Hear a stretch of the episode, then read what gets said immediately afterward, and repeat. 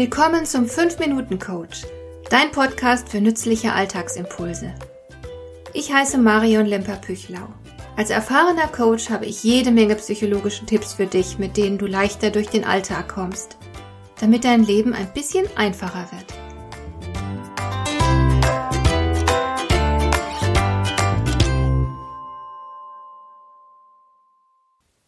Wenn du mit anderen Menschen zusammenarbeitest, dann ist es ganz natürlich, dass jeder etwas von sich preisgibt. Man steht vielleicht zusammen in der Teeküche und plaudert über die Familie oder das Wochenende. So weit, so gut. Denn schließlich ist es unerlässlich, dass man einander einigermaßen einschätzen kann. Du darfst als Person nicht völlig hinter deiner Funktion verschwinden. Schließlich arbeiten Menschen miteinander und nicht Funktionen.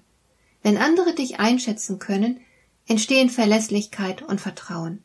Man weiß, was man von dir zu erwarten hat, und das gibt den anderen Sicherheit. Das kommt der Arbeit zugute.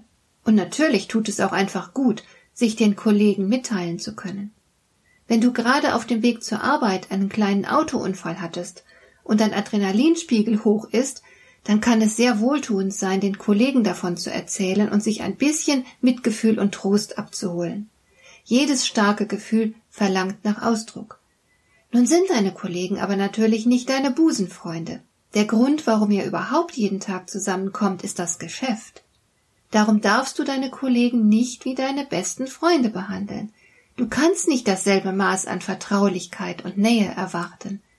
Aber wie weit soll das Persönliche gehen?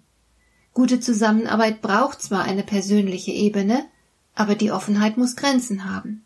Welche sind das?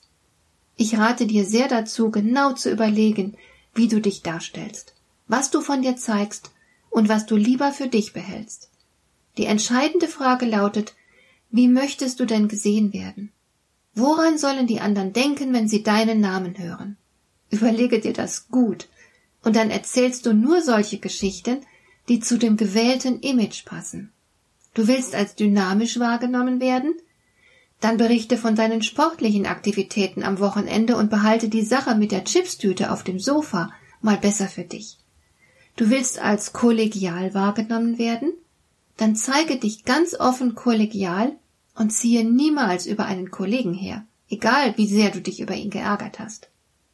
Du willst als unkompliziert gelten, als jemand, der mit jedem zurechtkommt, dann verkneife dir jede politische oder andere weltanschauliche Äußerung, denn so etwas polarisiert ganz schnell. Es ist ein bisschen so, als würdest du ein Drehbuch schreiben. Was für eine Person willst du am Arbeitsplatz sein? Wichtig ist, dass du dich nicht verbiegst, verleugnest und verstellst. Es geht nur darum, dass du die Seiten auf die Bühne bringst, die du zeigen willst. Du bist sozusagen echt in deiner Rolle. Welche Aspekte deiner realen Persönlichkeit werden dir am Arbeitsplatz von Vorteil sein? Was sollen die anderen von dir sehen? Welches Bild willst du abgeben, weil es dir in irgendeiner Form nützlich sein könnte? Wie gesagt, du bringst nur Teile deiner Persönlichkeit auf die Bühne, die echt und wahrhaftig sind. Aber du selektierst. Du zeigst den anderen nicht alles. Und du entwirfst ein Rollenmodell dieser Person, die du den anderen präsentieren willst. Was hilft dir, diese Person auf die Bühne zu bringen? Wie ist diese Person zum Beispiel gekleidet? Welche Farben trägt sie? Farben sind durchaus wichtig. Oder kannst du dir Polizeiuniformen in rosa vorstellen? Und dann überlegst du weiter, welche Geschichten wird diese Person am Arbeitsplatz über sich erzählen? Wie verhält sie sich in Meetings? Ist sie eher passiv? Ist sie aktiv? Ist sie ein Rebell, ein Kritiker oder ein Impulsgeber, vielleicht ein Mahner und Moralist? Und wie verhält sie sich im Team? Welche Stimmung verbreitet sie? Was für eine Arbeitsqualität liefert sie ab? Durchschnittlich? Überdurchschnittlich? Nicht ganz unwichtig ist auch die Frage, mit welchen Dingen sie sich umgibt. Stehen persönliche Gegenstände auf dem Schreibtisch? Vielleicht ein Familienfoto oder ein kleiner Pokal, der bei irgendeiner Gelegenheit gewonnen wurde? Vielleicht ein Modellauto? Und was für einen Stil hat die Person, die du darstellen willst? Steht da eine Wasserflasche aus Plastik auf dem Schreibtisch oder vielleicht eine mit Wasser gefüllte Glaskaraffe? Schreibt die Person mit einem Plastikkugelschreiber, der mal ein Werbegeschenk war und einen entsprechenden Aufdruck trägt? Oder mit einem edleren Schreibgerät und so weiter. Alles, jede Kleinigkeit trägt zu dem Bild bei, das die anderen sich von dir machen. Und du kannst selbst bestimmen, was die anderen in dir sehen sollen. Hat dir der heutige Impuls gefallen?